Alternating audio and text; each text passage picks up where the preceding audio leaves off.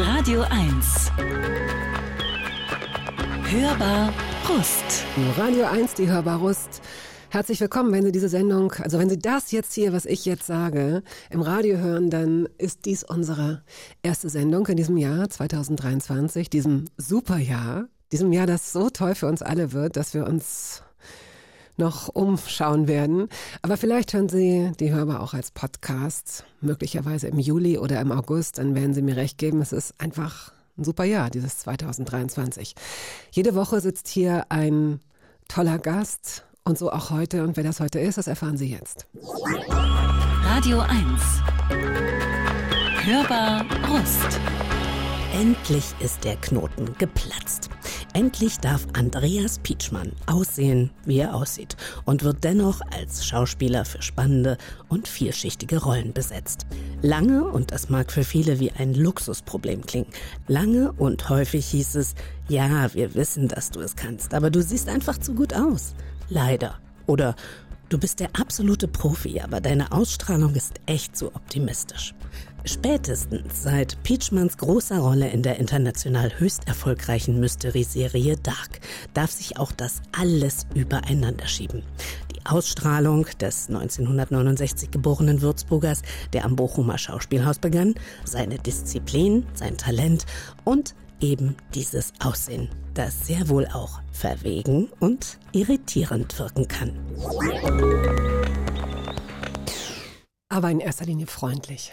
Herzlich willkommen, schön, dass du da bist. Danke. Dich durch den Regen hierher gekämpft hast. Danke für diesen Zusatz noch. Ja, herzlichen Dank für ja, die Einladung. Sehr gerne. Ähm, ließe sich anhand von Narben und Körperspuren eine grobe Biografie von dir erstellen. Was denkst du? Nein, das reicht, glaube ich, nicht. Also erstens bin ich, glaube ich, nicht zu sehr äh, von Narben gezeichnet, sodass die zu viele Geschichten erzählten. Und dann sind das ja auch immer nur Zeichen an der Oberfläche und nicht wirklich was, was äh, umfassend erzählt, was man so erlebt hat und was einen ausmacht. Wobei manchmal sagen sie ja dann schon auch was aus. Also ich habe zum Beispiel eine Narbe, weil ich mich so ungeschickt beim Bügeln angestellt habe. Ich bin keine gute Büglerin, das sagt etwas über mich. Ich weiß, dass du eine Narbe am rechten Daumen, glaube ich, hast, die auch was über dich aussagt. Was weißt du denn alles? Das ist ja unglaublich. Ja, richtig, da habe ich eine Narbe. Auch jetzt, wenn ich drauf sehe, sehe ich sie. Keine Ahnung, wie dir das zu Ohren gekommen ist, aber das hat was mit meiner Fußballleidenschaft zu tun. Äh, die habe ich mir zwar nicht selber beim Fußballspielen zugezogen, sondern beim äh, Fußball gucken. Und zwar war das, äh, das ist schon lange her, das muss irgendwie in den 80ern gewesen sein, ein großes Pokalendspiel, Waldstadion in Frankfurt und da genau, es war ähm, Bayern, was mein Verein schon seit Kindesbeinen ist, oder nee, eigentlich noch bevor ich laufen konnte, wurde ich schon Bayern-Fan, sowas wird einem ja in die Wiege gelegt und nicht, das entscheidet man ja nicht. Und da war das ein sehr packendes Pokalfinale. Das war das, was legendär wurde, weil Dieter Höhnes mit äh, gespaltenem Schädel und Torbahn blutenderweise noch immer Kopf Kopfballtore erzielte. Und der hat da das entscheidende Tor gemacht. Ich sprang hoch voller Freude, rasierte mit meinem rechten Daumen irgendwie die Lampe von der Decke und die hat die hat's dann zerdeppert und mir den ähm, ja, den Daumen aufgeschnitten. Und das wurde dann nach Schlusspfiff natürlich erst genäht. Würdest du sagen, dass Fußball das eines der großen Themen deines Lebens ist? Ja, natürlich. Ich habe das wirklich also von ganz klein an gemacht. Ich habe immer den Ball geliebt. Ich bin davon überzeugt, dass das das schönste und größte und tollste Spielzeug ist, was jemals erfunden wurde. Und deswegen schon lange existiert und immer weiter existieren wird. Mhm. Und jedes iPhone, jede Computerkonsole schmiert ab dagegen. Es ist einfach toll. Ich habe es immer gemacht. Ich spiele es immer noch. Ich liebe es. Ich betrachte es gerne. Und es ist wahrscheinlich, glaube ich, auch mein größtes Talent gewesen. Ähm, mhm. Fußball zu spielen. Oder mein größtes Talent, was ich bekommen habe, auch wenn ich es nicht großartig nütze, aber das war eigentlich das, glaube ich, was ich am besten kann. Wir haben Gott sei Dank die Zeit, da ganz in Ruhe durch dein Leben zu flanieren und uns das anzuhören und ganz zu den Anfängen zurückzugehen. Ist es dir schwer gefallen, acht Songs rauszusuchen, die in irgendeiner Weise für Abschnitte deines Lebens stehen? Ich dachte erst, boah, geil, acht Songs, ja super, hast ja total Zeit, hast ja, kannst ja richtig viel erzählen und so, um dann nach kürzester Zeit zu merken, mein Gott, was für eine Qual, du musst ja ständig irgendwas rausschmeißen. Es war die Hölle. Mhm. Nein, das war es nicht. Zunächst ist es mir äh, wahnsinnig komfortabel vorgekommen äh, und ein großes Geschenk. Sobald man dann aber beginnt, drüber nachzudenken, bekommt man die Idee und die Idee und erinnert sich, das hat mich begleitet. Und dann muss man plötzlich, Kill Your Darlings, musst du plötzlich äh, Entscheidungen treffen und ganz viele Sachen rausschmeißen. Aber ich habe das sehr genossen, aber es war nicht leicht. Aber ich fand das ganz toll, das machen zu dürfen. Mit dem ersten steigen wir jetzt einfach schon mal ein und alles, was davor passiert ist, holen wir danach nach. Uh, Still the Same. Bob Seger hast du mitgebracht. Wofür steht das Lied? Das steht für die Zeit ganz zu Beginn eigentlich noch, weil das ist ja, das muss ja irgendwie so Mitte, Anfang 70er Jahre, glaube ich, sein, wo das hergekommen ist. Du bist Jahrgang Mitte 69, ne? Ich bin 69, mhm. ja, genau, schon ein erhebliches Baujahr. Nein, nein, nein, also man muss immer in aufpassen, der Vergangenheit liegendes Baujahr, genau. Und äh, ich sage immer, ja, ich bin kurz vor der Mondlandung geboren. Also die habe ich mitbekommen. Mhm. Also und dann war das noch die Zeit, wo man, wo ich mich habe mich sehr früh für Musik interessiert und habe es geliebt, Musik zu hören und äh, so einen ganz kleinen, also Mini-Kofferradio irgendwie bei meinen Eltern abzustauben, den ich dann immer am Nachtkästchen hatte und Musik zu hören. Und als es dann ein bisschen weiterging, gab es natürlich noch keine Stereoanlage, keinen Schallplattenspieler und all sowas, aber man konnte so langsam Kassetten aufnehmen und am Radio sitzen, mitschneiden, wenn tunlichst die Moderatoren nicht reingequatscht ja. haben in die Songs. Das Thema habt ihr wahrscheinlich mhm. oft. Nee, aber wir, wir, erinnern uns, viele von uns genau, erinnern sich Genau, das meine ich, also wenn die Leute drüber reden. Und das stammt eben aus der Zeit, äh, das habe ich sehr geliebt, als ich so am Radio saß und Kassetten aufgenommen habe und auf Lieder gewartet habe. Und das ist dieses Lebensgefühl dieser dieser ersten Jahre.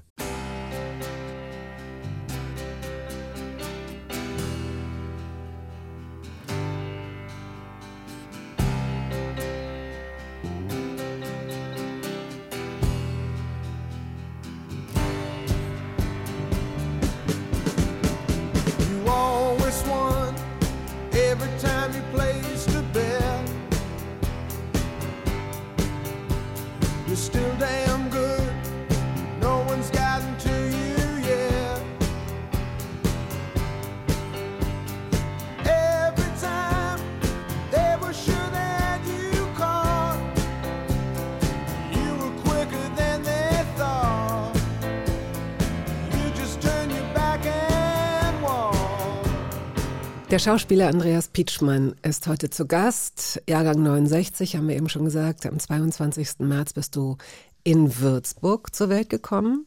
Ich bin nicht besonders gut in Geografie. Ich habe es mir jetzt nochmal angeschaut. Ich hätte jetzt gedacht, oh, Schande, dass Würzburg südlicher liegt als Nürnberg. Das ist furchtbar manchmal. Ich weiß nicht, bist du gut in Geografie? Nur ja. Ja, doch. Ah, ja, so, na, aber die, ich kenne die Landkarten ganz gut. Das, ja. ja, das heißt nicht, dass man gut ist in Geografie. Die Landkarten kenne ich gut. Ich bin begeisterter Motorradfahrer. Und dann muss man die Karten im Kopf haben, so ein bisschen, weil man da nicht mhm. ständig draufschauen darf äh, und kann. Und deswegen weiß ich das. Das ist im Westen eigentlich von Nürnberg, so ein bisschen im Nordwesten.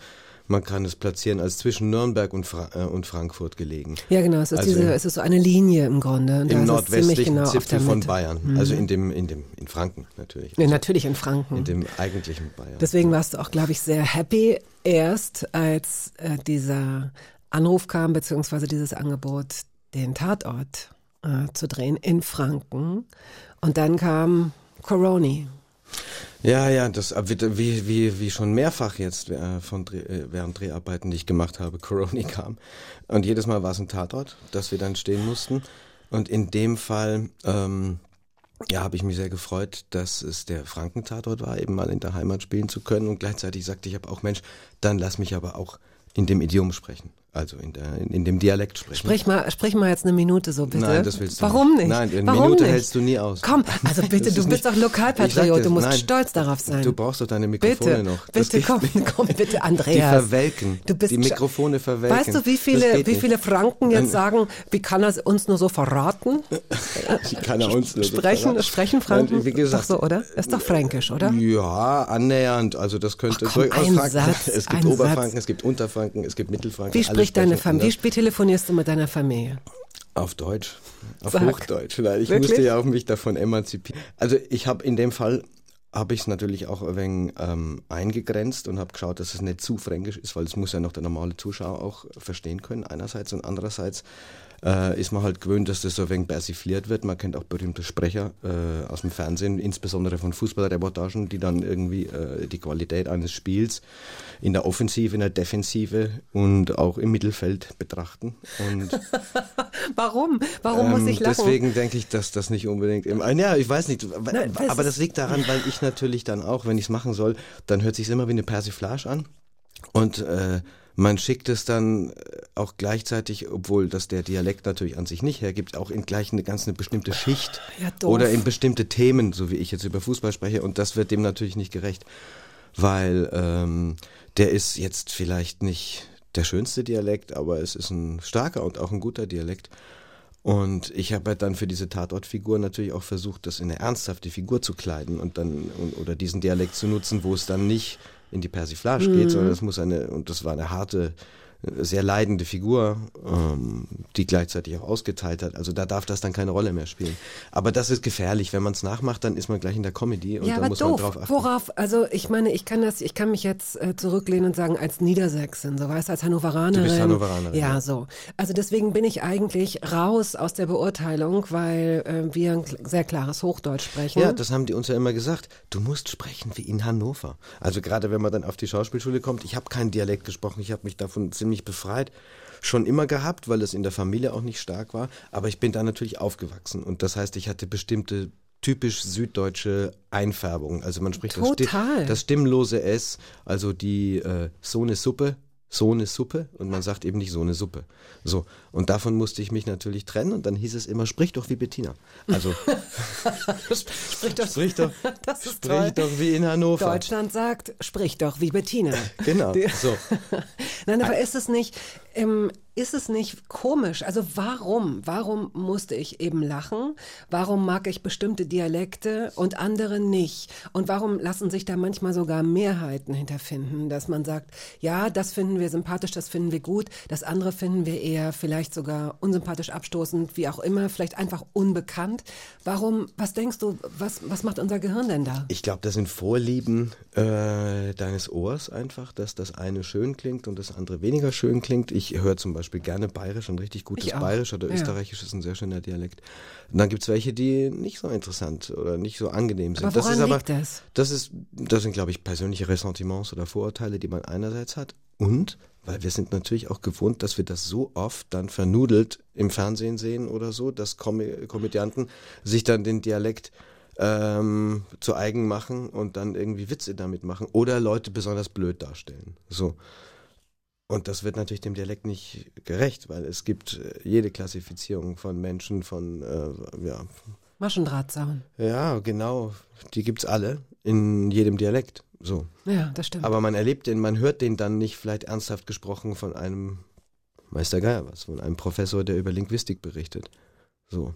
Aber als ich, naja, als einer meiner Lehrer, Deutschlehrer in der Schule irgendwann sagte, ja, wisst ihr, was eure Aufsätze, das geht echt bergab mit der Rhetorik in Deutschland. Dann habe ich mir auch gesagt, gut, ähm, vielleicht, vielleicht aber auch nicht.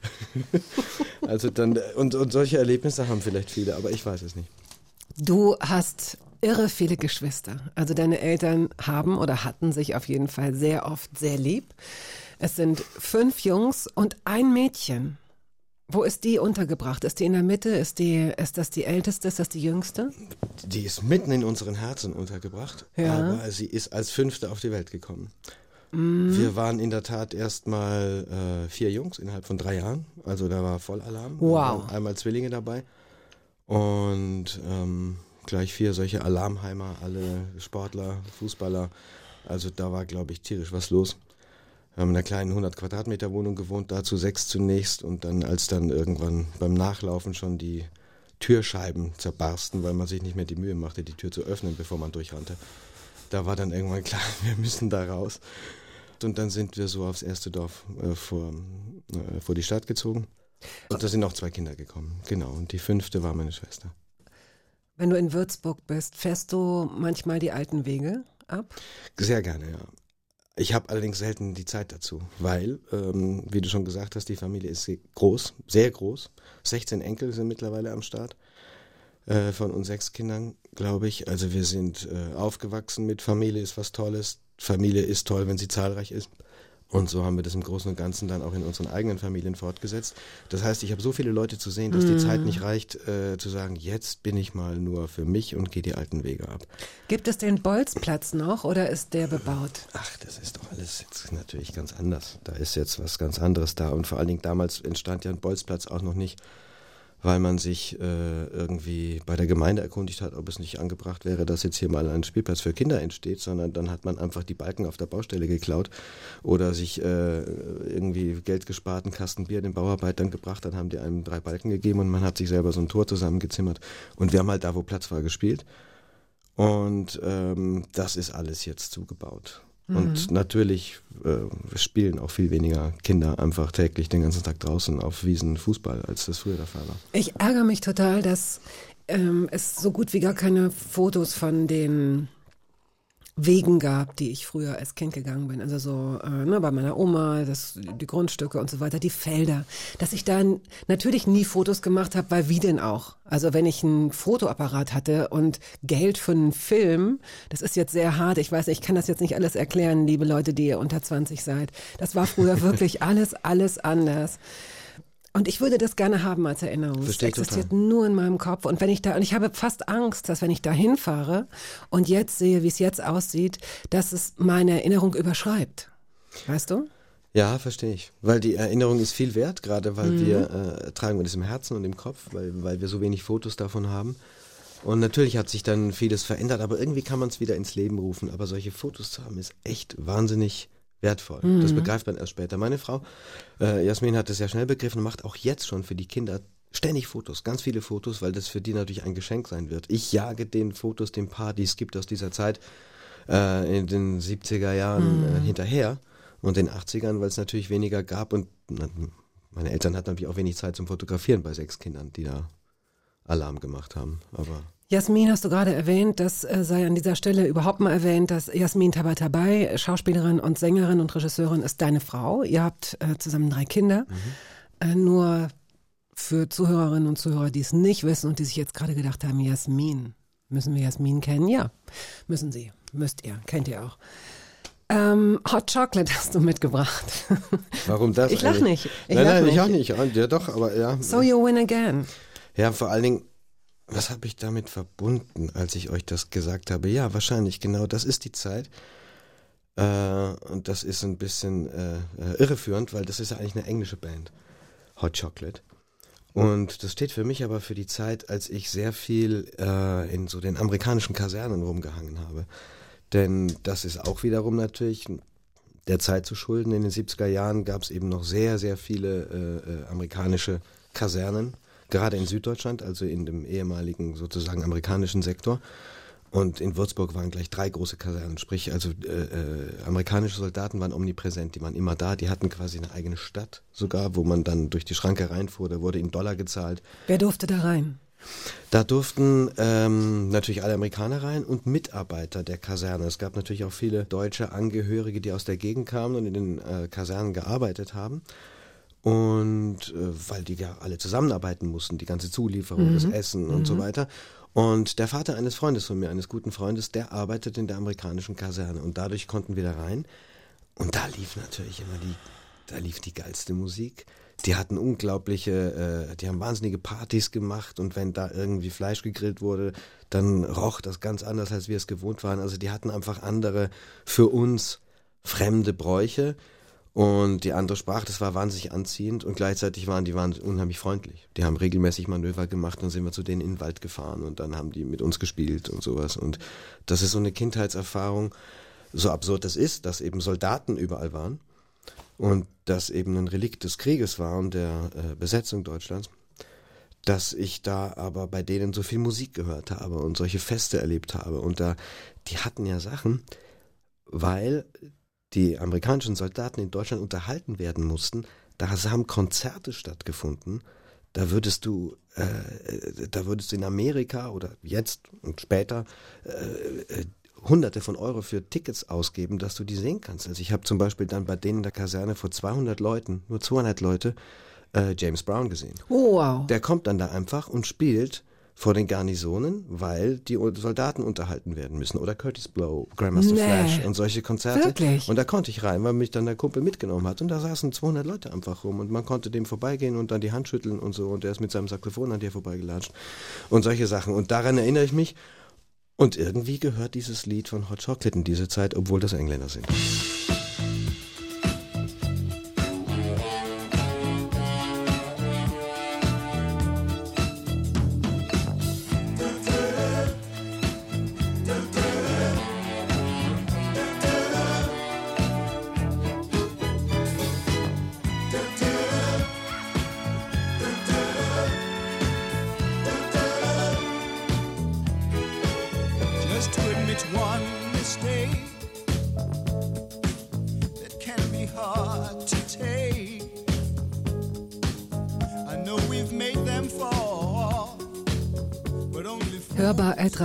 Hörbar.radio1.de ähm, lautet die Adresse, wenn Sie uns eine E-Mail schicken möchten. Sie können dieses Gespräch und viele andere als Podcast hören, nachhören.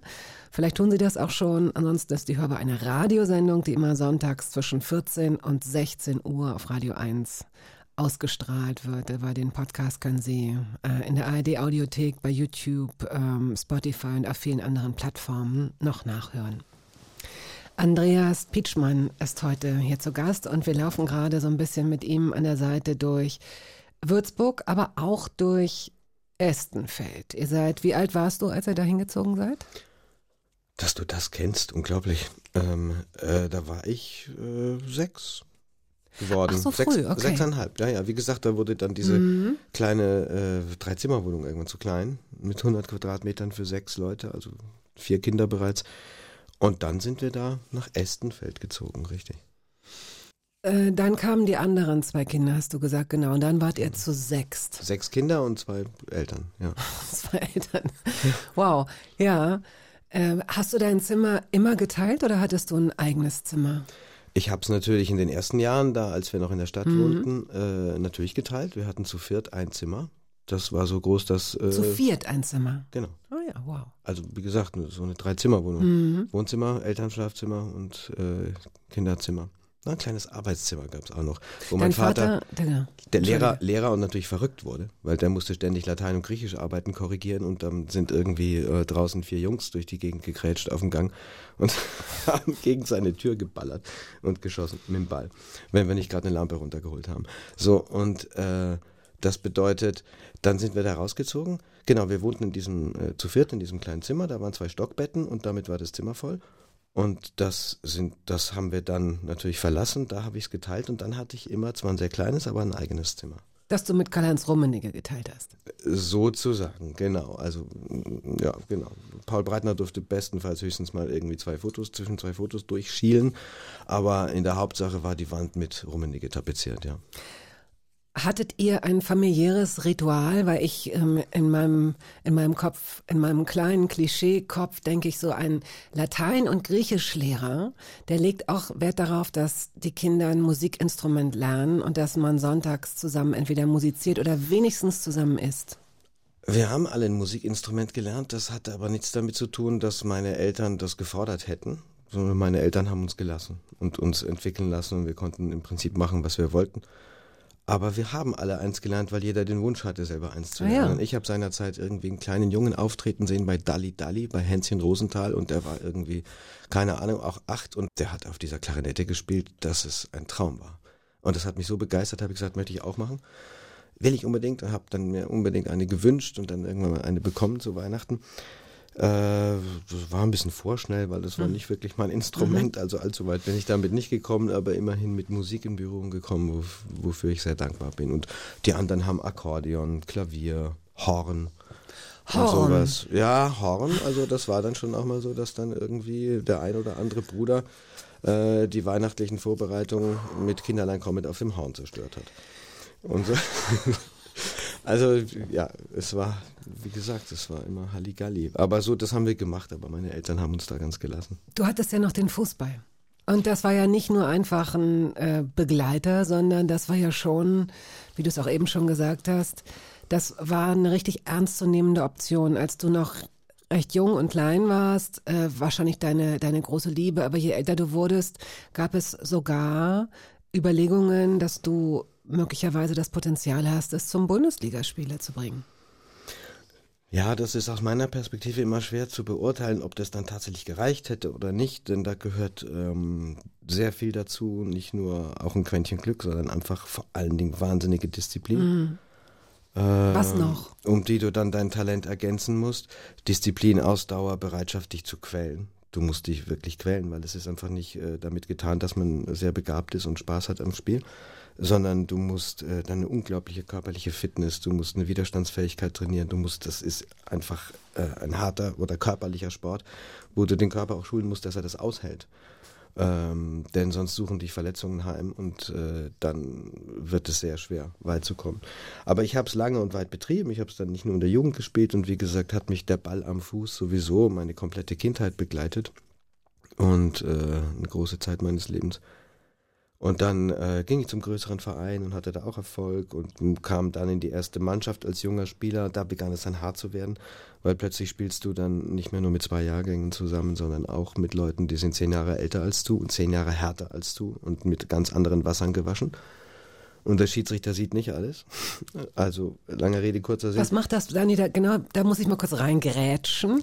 äh, nämlich die Frage, ist das ein Moment, wo sich ein Kind, wo sich ein Mensch entscheidet, auf es klingt, klingt wahnsinnig pathetisch, aber auf zu welcher Seite er gehören möchte, ob er das übernimmt oder ob er sagt, das ist nicht meins, äh, das möchte ich nicht, ich gehe raus, ich bin zu weich dafür oder zu verletzbar. Das sagt man sich so nicht, nicht mit diesen Worten, aber vielleicht gibt es dann die Möglichkeit zu sagen, okay, so will ich auch werden, so hart. Ja, die gibt es natürlich. Also die Frage muss man sich dann stellen, ob man bereit ist, das zu investieren, was es braucht, äh, um den nächsten Schritt zu machen. Und äh, aber dann ist es natürlich denkbar und machbar. Klar. Aber äh, die Frage habe ich mir dann in der Tat gestellt, weil ich gemerkt habe, okay, bis hierhin ging das alles sehr leicht und spielerisch durch das, was ich mitbrachte. Und jetzt muss ich mir viel dazu erarbeiten. So. Und dann habe ich das auch eine Zeit lang gemacht und habe dann da auch gespielt in der ersten Mannschaft. Das war damals dritte Liga, haben wir gespielt. Naja. Und äh, aber das ist nicht vergleichbar mit der heutigen. Und vor allen Dingen war nicht so viel Geld drin. Aber ich begann damit äh, so eben semi-professionell so ein bisschen Geld zu verdienen, aber es kamen eben schon viele andere Interessen und äh, auf der Stufe hätte es auch noch nicht gereicht. Ich hätte weitergehen müssen, aber ich begann ins Theater zu gehen. Das interessierte mich. Ich wollte Theater spielen.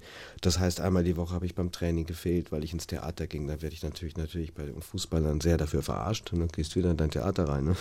er geht wieder ins Theater. So. Und Die haben das auch nicht ganz verstanden, dass du dir kein Auto gekauft hast, sondern einen alten Stuhl oder irgendwelche Sachen. oder? Ja, ich habe dann Antiquitäten von dem Zeug, äh, von dem, was ich da verdient habe, ein bisschen gekauft und da, da war man dann schon ein bisschen außer der Norm oder ist in die Oper gegangen und so. Aber ich wusste einfach, und das ist der Fakt, einfach, ich hatte nicht den Biss auch. Mich dann so zu quälen und so vorzubereiten, denn das kostet schon wirklich auch Überwindung und Disziplin, um den nächsten Schritt zu machen und bin eigentlich jetzt auch ganz froh darüber, denn ich liebe den Sport, ich beobachte ihn gerne, ich spiele immer noch gerne. Und ich mache einen Beruf, ja, den hätte ich sonst nicht gemacht. Ja. Und den Und kann ich immer noch machen. Wollte ich gerade Fußball sagen. würde ich genau. jetzt in meinem Alter Mhm. nicht mehr spielen. Ja. Ja, du wärst jetzt Spieler, Berater, du würdest äh, Ich würde wahrscheinlich die Spiele in Fernsehen ein wenig kommentieren. Millionen würdest du verdienen, Millionen. Wärst du doch bloß dran geblieben. Ja, aber ich verfolge immer noch jedes Spiel meines äh, Vereins da, Kickers Würzburg. Und geht's denen ganz gut? Ja, also die waren irgendwie vor vier Jahren noch in der zweiten Liga, sind sie in der vierten. Da spielen sie zwar gut, aber das ist zu tief. Aber kann ja wiederkommen. War nur eine Höflichkeitsnachfrage. Da habe ich gemerkt. Ja. Mhm. Bruce Springsteen hast du mitgebracht. Hungry Heart. Mhm. Ja. Das ist, das begleitet mich dann sehr in meinen 20er Jahren. Mir hat, mich hat Springsteen mh, von Anfang an schon, auch als ich begann Musik zu hören, äh, in den 70ern immer inspiriert und gut gefallen. Dann war ich in den 80ern, habe ich einen Schüleraustausch in Amerika gemacht und das war gerade die Zeit, als Born in the USA das, denn Al- da? das Album rauskam. Das war in Pennsylvania. Da war die Austauschschule in der Gegend von Pittsburgh. Wie ist Pennsylvania? Das sieht aus wie Deutschland. Ist das also gut oder von, ist der, das von der schlecht? Vegetation. Es war trist. Ich habe es als trist Hey, empfunden. magst ja, Moment. Aber das lag an der Zeit. Wir sind da. Der Austausch war irgendwie März. März, April. Also es war der Übergang von Winter zu, zu Frühling und das heißt, es war noch kalt, es gab immer Schneeregen, es war immer grau. Es war sehr ländlich, es sah von der Vegetation aus eigentlich genauso wie bei uns. Das heißt, die Exotik, die ich suchte, habe ich nicht gefunden. Und man konnte auch noch nicht so gut Englisch, dass man sich jetzt fließend mit allen unterhalten hätte. Das war schon auch ein bisschen einsam, die Zeit. Aber interessant. So, und ich habe viel Musik gehört. Und da war, war Springsteen, Madonna, das war die Zeit. Born in the USA, Holiday und so. Und Springsteen habe ich immer gemocht. Da bin ich gerne auf Konzerte gegangen, aber eher die Sachen von zuvor. Noch vorher. Eben deswegen The River, das Album. Und daraus der, die Hymne Hungry Heart.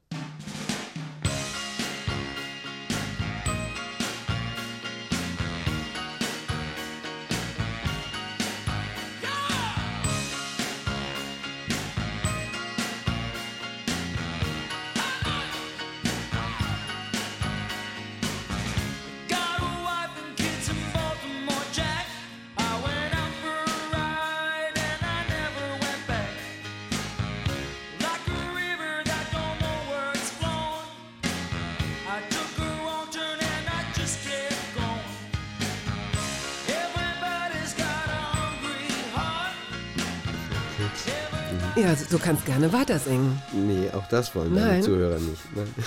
Das weißt du gar nicht. Also, wir haben hier schon viel positives Feedback auf äh, Sängereien bekommen. Singereien, Sängereien. Die waren aber dann äh, aus Absicht geschehen und nicht, weil das Mikro zu früh aufgemacht wurde. War das eine Kritik? Nein. Nein, das An war. dieser Stelle, Mariam Chilik macht hier die Technik. Wir sind das kleine Zweierteam der Hörbar. Vielen Dank an dieser Stelle, Mariam, dass du, Ich danke dir. Gucke mal, Ich danke auch. dieser kleine Raum voller Liebe, Respekt und Zuneigung. Weiter geht's im Text. Ähm, ach ja, ich könnte jetzt mal vielleicht vorlesen, wen Sie sich alles anhören können, wenn Sie sagen, ah, ich bin jetzt auf den Geschmack gekommen. Den Herrn Pietschmann, das Gespräch, das höre ich mir jetzt noch zu Ende an. Und dann höre ich den Podcast vielleicht mit Ursula Werner, Albrecht Schuch, Thorsten Sträter, Maria Schrader, Silvana Koch-Merin, Markus Feldenkirchen oder Caroline Kebekus, Judith Holofernes, Paulita Pappel, Tristan Pütter, Melika Furutan, Jan-Georg Schütte und, und, und. Können Sie alles auch auf YouTube nachhören oder in der ARD-Audiothek oder über andere Plattformen. So. Du wusstest also, dass mit der Fußballkarriere wird wahrscheinlich nicht, so talentiert du auch bist, so viel Spaß es dir auch macht. Du hast gemerkt, dass dich das Theater ähm, zu sich zieht. Hast du denn in der Schule, bist du in der Schule dahingehend sensibilisiert worden, dass es da so eine Theater AG gab? Oder wie bist du auf Theater aufmerksam geworden? Da wurde ich eher desensibilisiert oder ich habe das einfach alles missverstanden, denn es gab in der Tat eine äh, so eine Theatergruppe und einen Kurs, der nannte sich dramatisches Gestalten. Vielleicht war das auch schon so äh, abturnend, dass ich deswegen äh, darauf keine Lust hatte. Aber nein, ich war einfach noch so unterwegs. Ich war Sportler, junge Spätentwickler, der also sich vielleicht auch schwerer getan hat und länger gebraucht hat, sich äh, der, der Offenheit und Vielseitigkeit unseres Lebens zu öffnen. Sprich, das war nichts für mich. Ah, da gehe ich doch nicht hin. Das Theater, ja. Das hat mich nicht interessiert, bis ich dann eben erst nach der Schule, nach dem Abitur durch Zufall auf der Suche nach Verbesserung, auf der Suche nach was anderem, auf der Suche nach einem Ausweg, während ich meinen Militärdienst nämlich machte, äh, aufs Theater gestoßen bin und da plötzlich gemerkt habe, wow, das ist ja spannend, was da passiert. Und ich sah da die Freiheit, die ich immer im Spiel gesucht habe. Sei es Im als Fußballspiel. sei es im Sandkasten als kleines so. Kind, im Ah. Fußballspiel als Heranwachsender und dann eben als Erwachsener im Theater. Da habe ich gemerkt, hier ist die Freiheit, die ich suche. Ich bin jetzt noch davon überzeugt, das Theater ist der freiste Ort, den es gibt. Da ist alles möglich. Da gibt es so wenig Konventionen. Man kann so viel erzählen, man kann so viel erfinden. Jeder kann alles spielen. Zum Beispiel in meinem Beruf als Schauspieler kann ich bin ich, sagen wir mal, im, vor der Kamera viel mehr an das gebunden, was ich mitbringe. Im Theater kann ich alles sein. Es sei denn, dein Regisseur ist ein Alpha-Tier und lässt es gar nicht zu. Na, Ja, das ist die Frage, wie man spielt. Aber in der Besetzung, in der Besetzung kann ich, äh, ich habe da alte Mütterchen gespielt im Theater, ich habe Greise gespielt, ich habe Babys gespielt, ich habe Frauen gespielt, ich habe Männer gespielt. Das meine ich. Es gab viele, äh, äh, Jetzt verstehe ich. Hm? äh, die Fantasie ist Mhm. wahnsinnig groß und das ist waren, äh, so viel Theater wie in Deutschland gemacht wird, ist sehr viel möglich. Aber ich schweife ab. Ich wollte ja sagen, dass ich eben dann gemerkt habe, Theater entdeckt habe, aber eben nicht während der Schulzeit, sondern das brauchte erst äh, eine Zeit, bis ich Reife entwickelt habe dafür. Du hast Militärdienst gesagt, also Wehrdienst, Wehrpflicht, äh, ja. Wehrpflicht. Äh, du warst bei der Bundeswehr. Ja. Das, was du da gemacht hast, wird momentan, glaube ich, eigentlich könntest du da auch wieder einsteigen, wenn es zwischendurch mal schlecht läuft. Ich du bin hast, froh, dass die mich nicht mehr wollen. du hast Nee. Panzer repariert. Du weißt, wie man Panzer Ja, nee, ich habe, was du schon wieder alles weißt. Ich habe sie eben nicht repariert, denn ich war ja Abiturient eines humanistischen Gymnasiums. Das heißt, ich konnte irgendwie griechische, lateinische und äh, weiß der Geier Wörter zusammenschrauben, aber keine Panzer. Das heißt, wenn ich da in den technischen Bereich gegangen wäre, hätte ich die Armee zu Schanden ge Also äh, gebracht. ja, im Grunde ich ist hätte es alles das, kaputt was gemacht. passiert ist. Ja, guck dir die Bundeswehr Und jetzt deswegen an. haben die eben gesagt, ey, der bitte nicht in den technischen Bereich, der ist jetzt in dieser Kompanie, aber ich konnte nichts machen. Das heißt, ich saß rum, ich habe mich gelangweilt, es war stupide, es war fürchterlich. Und das hatte einfach damit zu tun, dass ich da halt nicht so reinpasste, mich nicht wohlgefühlt habe. Und nach einem Ausweg suchte oder nach einer ähm, Zerstreuung, nach was anderem, was ich tun konnte. Und, ähm, Wie hast du denn und die dann habe ich durch Zufall, ich habe mir die Zeit in lila Pausen eingeteilt und habe jede Stunde eine, eine lila Pause gegessen. Mann, Mensch, das gibt's gar nicht mehr. Lila Pause. Gibt's das was nicht mehr? macht eigentlich die Lila Pause? Nein, aber das ist natürlich auch de- dem System zu schulden, dass du dann als Wehrpflichtiger bist du natürlich, weil du auch in der kurzen Zeit nicht so viel lernst. Ich meine, für mich war sie unendlich lang, äh, dass du sinnvoll eingesetzt werden kannst. Und ich war halt im Büro in so und habe so Dienstpläne geschrieben und das hat mir natürlich dann irgendwie, hat mir das nicht gereicht, um meinen Tag auszufüllen. Und deswegen fuhr ich immer nach Hause zum Fußballspielen. Der Verein sorgte dafür, dass ich äh, heimatnah versetzt werden konnte, um jeden Tag zum, zum Training erscheinen zu können. Und dann begegnete mir das Theater zum ersten Mal. Und dann habe ich gemerkt, wow, das ist spannend, das ist spannend. Wie war dieses erste Mal? Hat dich jemand mitgenommen? Hat dich jemand eingeladen? Ich hatte mir die Karten selber besorgt, weil ich davon gehört hatte, kleine Kleinkunstbühne in Würzburg. Und äh, da habe ich das gesehen. Das hat mich begeistert. Und da, Mit wem warst du da? ich glaube, ich war alleine da. Da war ich dann so sehr mit mir beschäftigt, das weiß ich nicht mehr. Aber ich glaube, ich kannte nur ein paar Leute in dieser, äh, in dieser Bar, wo ein Theater dabei war. Ich arbeitete da auch später dann hinterm Tresen und so Ach, dieses sehr Schab. Schab Schabrinski oder wie, das, wie hieß das? Schab Schablanski. Okay, das müssen wir nochmal aufnehmen. Nein. Schambinski. Hier können wir ruhig Fehler machen. Das hier ist eine Aufzeichnung. Das ist nicht schlimm. Ja, ist auch in Würzburg gewesen, das kannst du nicht kennen. Aber das ist auf einer Linie. Das Moulin Rouge kenne ich ja auch. genau. Also da irgendwo im Niemandsland zwischen Nürnberg Mhm. und Frankfurt. Und da machte es dann Klick. Da gab es diesen Flirt zwischen dem Theater und dir und plötzlich warst du interessiert. Genau. Und das hat mir wahnsinnig gefallen. Und vor allen Dingen hat mir das eben in der Zeit, wo ich äh, wirklich ein bisschen frustriert war und das hat mir nicht so gefallen, wie es lief, habe ich so einen äh, Lichtschweif am Horizont gesehen und gemerkt, wow, das ist was, das kann Spaß machen, das ist interessant. Und ich habe eben just an dem Abend, wo ich da war, sofort gefragt, kann ich nicht mitmachen? Ach, interessant. Ja, weil ich suchte nach, äh, ich wollte was anderes machen, das hat mir nicht genügt. Ähm, und äh, dann haben die gefragt, wer bist du, was machst du? Dann habe ich gesagt, ich, nichts, also ich bin jetzt gerade bei der Bundeswehr und mache Wehrpflicht und Abiturient und so, Schule fertig und ich spiele viel Fußball und so, aber nichts. Ja, das, lass uns mal hinsetzen. Und hat dieser Regisseur, selber Schauspieler war, der sich hingesetzt mit mir, hat gesagt, jetzt trinken wir mal ein Bier und hat mit mir gequatscht und am Ende von zwei Bier hat er gesagt, du machst es jetzt. Da steigt gerade einer aus, weil das war so.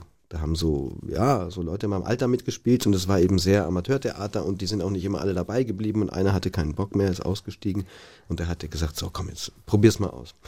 Und das war der Startschuss, denn das hat mir Spaß gemacht. Was hätte deine Mutter gesagt, als du 18 warst? Hätte man sie da gefragt, was wird aus dem Jungen? Ach, die hätte gesagt, der Junge kann machen, was er will, Hauptsache er, er ist glücklich. Ja, Meine und was, was, hat- was, hätte, also was hätte er, was hätte sie sich für dich gewünscht damals? Ich dachte, also sie hat natürlich meine Leidenschaft mit Fußball gesehen, das hat sie sich vorstellen können, dass ich das irgendwann mal mache. Und ansonsten merkte sie, ich liebe Sprachen, dann lass ihn doch Sprachen machen und studieren. Vielleicht hätte sie gedacht, ich würde Lehrer werden, wie ihr Vater und wie sie selber auch war. Aber an Schauspielerei hat sie nicht gedacht. Und als ich irgendwann damit ankam, dann hat mein Vater sowas von tief geschluckt und meine Mutter hat mich tief angeguckt, aber ähm, das war natürlich nicht so leicht durchzusetzen oder sagen wir mal auf den Geschmack zu bringen. Aber sie haben generell mich immer machen lassen, was ich wollte, auch wenn, wenn ich merke, es fällt ihnen leicht oder nicht leicht. Queen hast du mitgebracht. Spread Your Wings. Ja, ja, siehst du, das passt ja genau in die Zeit rein, weil ich eben suchte nach dem Weg, wo will ich hingehen, was will ich machen. Es war nicht ganz klar, der eine funktioniert nicht. Ähm, es muss was Neues geben, aber das ist für mich ein Inbegriff davon, diese, diese beängstigende Phase nach der Adoleszenz, wenn du dann erwachsen wirst und musst jetzt eine Entscheidung treffen, wo geht dein Weg hin? Diese beängstigende Phase, nicht nur zu begreifen als, oh, ich muss irgendwas machen, was mache ich denn, sondern auch als einfach einen tollsten, den tollsten und offensten Moment im Leben, denn alles ist möglich. Also breite die Flügel aus und flieg.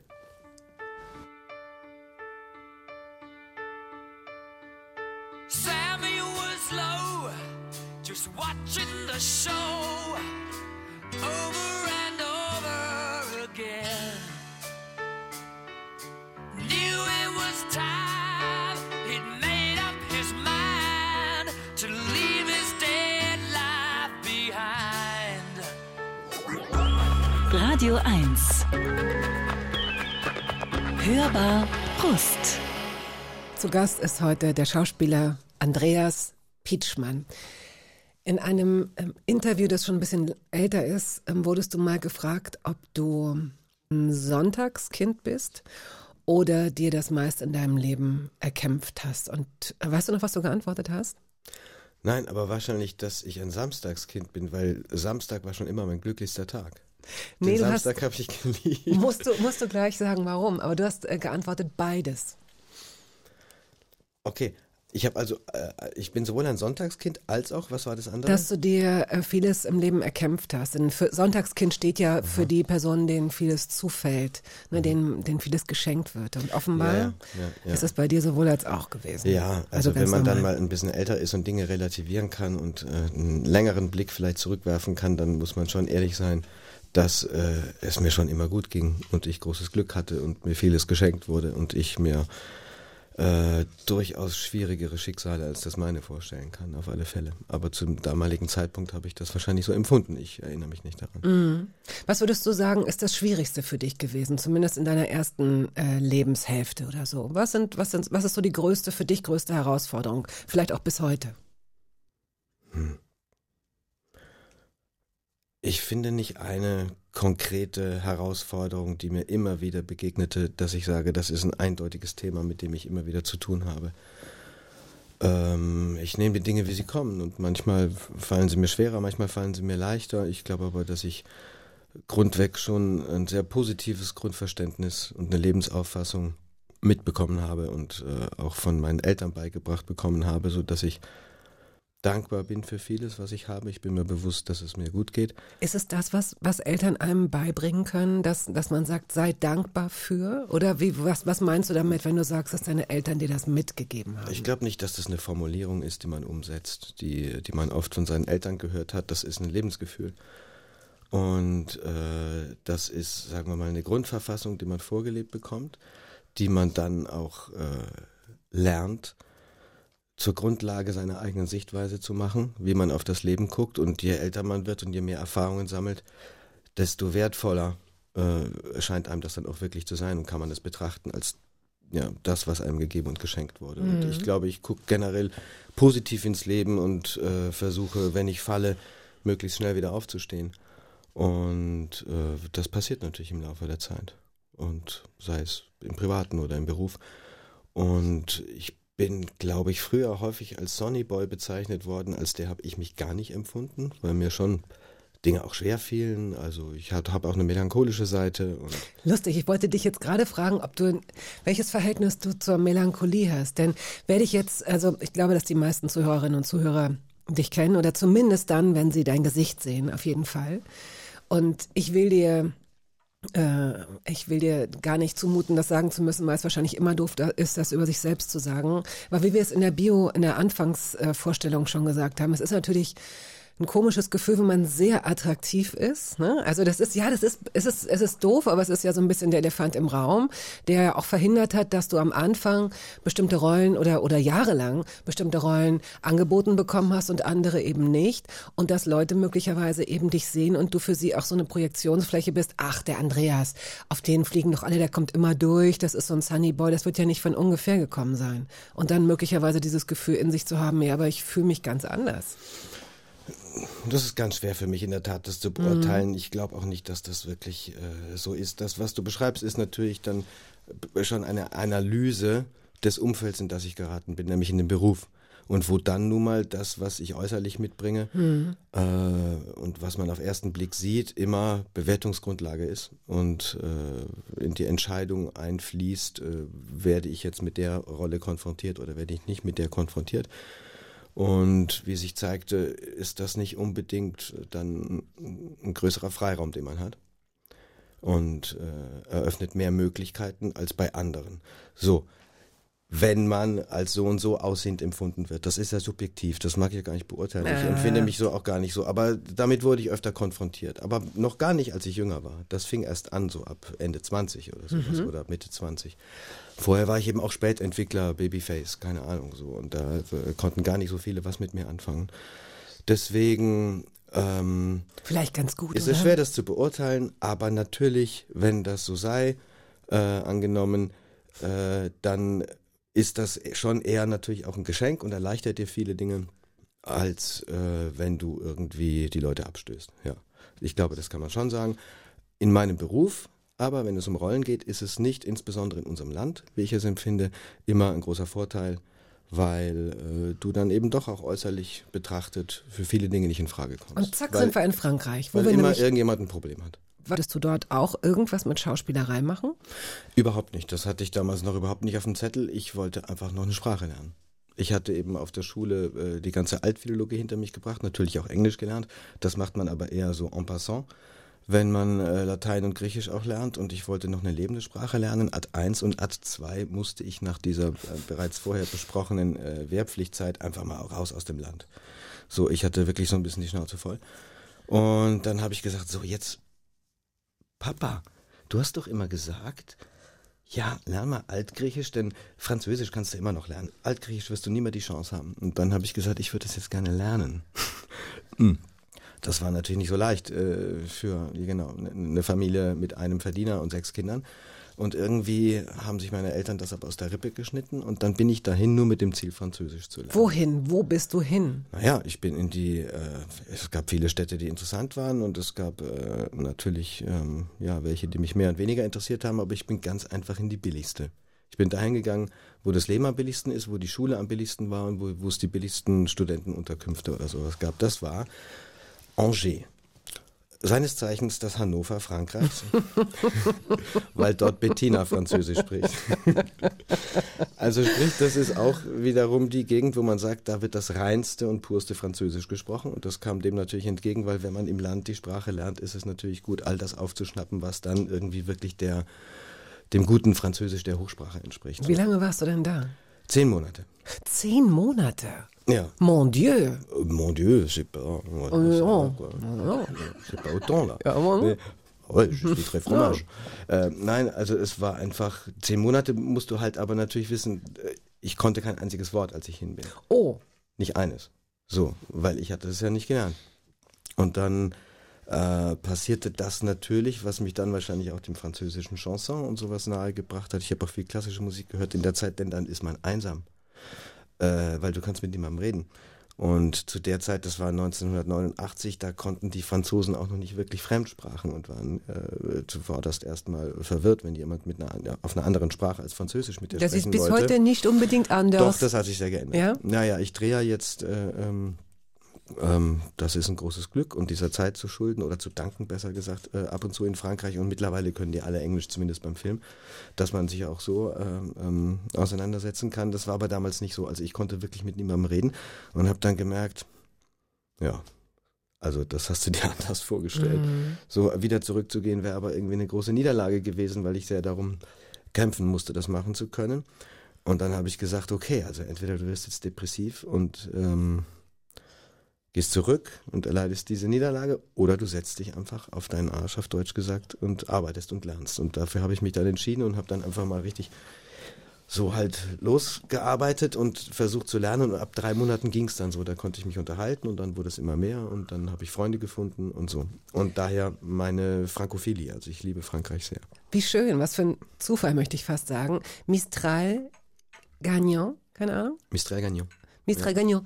Renaud heißt der oder die Künstlerin, weiß Sein ich Künstler, nicht. Was kommt jetzt? Ein, ein, ein Sänger kommt jetzt. Ja. Renaud heißt er, aber ähm, nicht geschrieben wie das Auto, sondern mit, mit AOD hinten. Ja. Mhm. Gut. Und den hören wir jetzt. Ja, der singt über äh, Mistral Gagnon ist der Name von ganz typisch für Kinder der 60er und 70er Jahre typische französische Süßigkeiten. Das sind so wie diese, das kennen wir, diese Muscheln, wo dann innen drin quasi, genau, Leckmuscheln. Also das hätte ich mich nicht so sagen getraut, aber ja, es ist, wie es ist. ja, genau, also wo quasi so dieser Bonbon ist nicht Ja, an ja. einem Stiel, sondern in so einer Muschel drin und dann äh, diese Art von Süßigkeiten. Und äh, die haben viele Namen. Einer davon ist äh, Le Mistral Gagnon.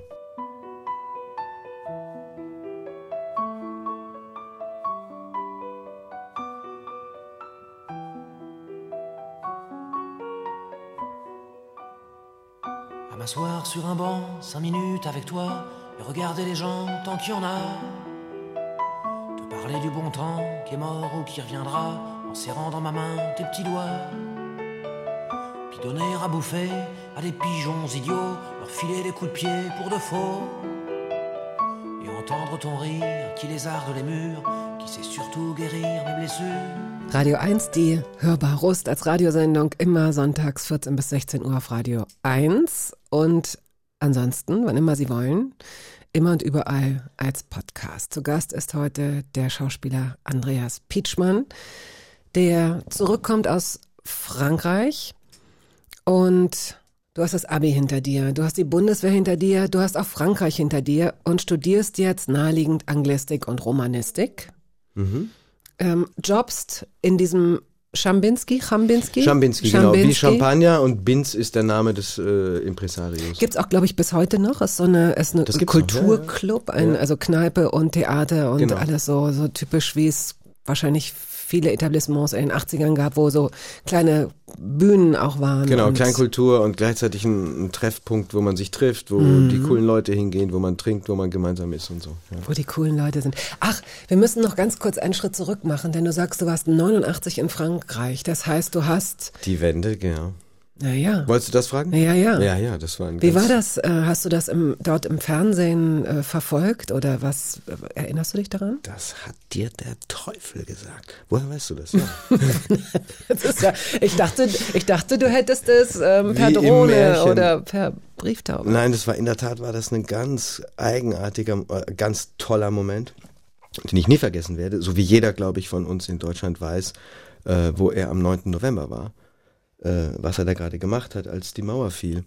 Weil das ist natürlich, war so besonders, denn ich war eben gerade in Frankreich. Ich war aber auch erst gerade angekommen im Ende September. Das heißt, ich war noch in der Phase, wo ich äh, noch nicht Französisch verstand und deswegen die Medien nicht verfolgen konnte, mir aber aufoktroyiert hatte, du kaufst dir jetzt nicht jeden Tag eine deutsche Zeitung oder besorgst dir das und telefonierst, um dein Heimweh zu bekämpfen, was einfach sehr latent war sondern du setzt dich dem jetzt aus und lernst das. Sprich, ich hatte also die ganzen Begleiterscheinungen sehr wenig mitbekommen. Und dann war ich am Abend des 9. November auf einem Studenten-WG-Fest und da war man halt ähm, ja in so einer Studenten-WG in einer Wohnung, man trank, man Bernot, Berneux und weiß der Geier, was gab's da alles? Baguette. Pastis, Äh, äh, Baguette, Fromage, äh, Tartare. Und ähm, man ja, sang, tanzte, sprach. Ich habe immer so getan, als würde ich verstehen, habe aber nicht wirklich verstanden, aber ich war halt dabei. Und dann war das die Zeit, wo eben gerade diese ganzen Musikvideos begannen, wo die großen Popkünstler äh, auch Musikvideos gedreht haben. Und dann liefen, lief Musik und im Fernsehen liefen die Musikvideos. Äh, damals war das gerade so dieses alles live aus dem Alabama äh, Schlager der Woche. Nee, wie heißt das da? Ähm, es gab so eine Sendung aus München, wo immer die ganzen live aus dem Schlachthof, glaube ich. Meinst du das? Sowas aus Mhm. der, genau. Und wie hieß denn das? Formel 1 oder Ah, sowas. ja, genau. okay. Und das war kurz vorher. Also man Peter hatte Illmann. Genau. Auch. Genau. man hatte die Gewohnheit und es lief Musik und es liefen Musikvideos. Und dann hatte eine Gruppe, ein Künstler da aus den 80er Jahren ein super Video. Die haben ein Video gedreht, wo, keine Ahnung, wie sie das gemacht haben, auf der Berliner Mauer Menschen standen. Nein, wie abgefahren. Das lief im Fernsehen. Und ich habe gesagt, das ist ja krass. Ach, weil, also wie haben die das lustig. gedreht? Die haben so ein Riesending aufgebaut. Das sieht wirklich aus wie der Potsdamer Platz, da Brandenburger Tor. Also mutig. Geile Idee, so ein Video zu drehen. Mann, das wäre was. Nein. Wenn es mal so weit käme. Und dann ist das Lied zu Ende. Und dann kommt eine neue Band und die neue Musik, die haben das gleiche Video. Die hatten das gleiche Video. Da standen schon wieder Leute auf der Mauer und habe gedacht, das ist jetzt ein bisschen einfallslos, aber vielleicht war es ein bisschen, naja, dann haben sie halt äh, das Geld geteilt und so haben halt beide das Video. Das haut ja auch rein, so Menschen auf der Berliner Mauer. Und da kam das dritte Lied und immer noch das gleiche Video. Und dann habe ich gesagt, das kann nicht wahr sein, was ist? Und dann habe ich Leute angesprochen, was ist denn da? Die haben gesagt, oui, oui, oui, oui, Balance, passe à Balance, voilà, il y a, il y a le mur qui, qui chute, voilà. Und ich dachte, was, das kann doch nicht wahr sein. Und die haben mir gesagt, in Berlin fällt gerade die Mauer. Und dann habe ich die letzten zwei Francs zusammengekratzt, bin runtergegangen. Es gab keine Euro, es gab noch Francs Ja. und es gab noch Telefonzellen. Also bin ich runtergerannt und habe äh, zu Hause angerufen und habe gesagt, was ist denn da los? Und ja, ja, ja, es ist gerade, die Leute stehen auf der Mauer, die Mauer wird geöffnet. Und das war mein Erlebnis damit. Ich habe das in Frankreich erlebt und das war natürlich also ein Gänsehautmoment, sondersgleichen, ein ganz besonderer Moment.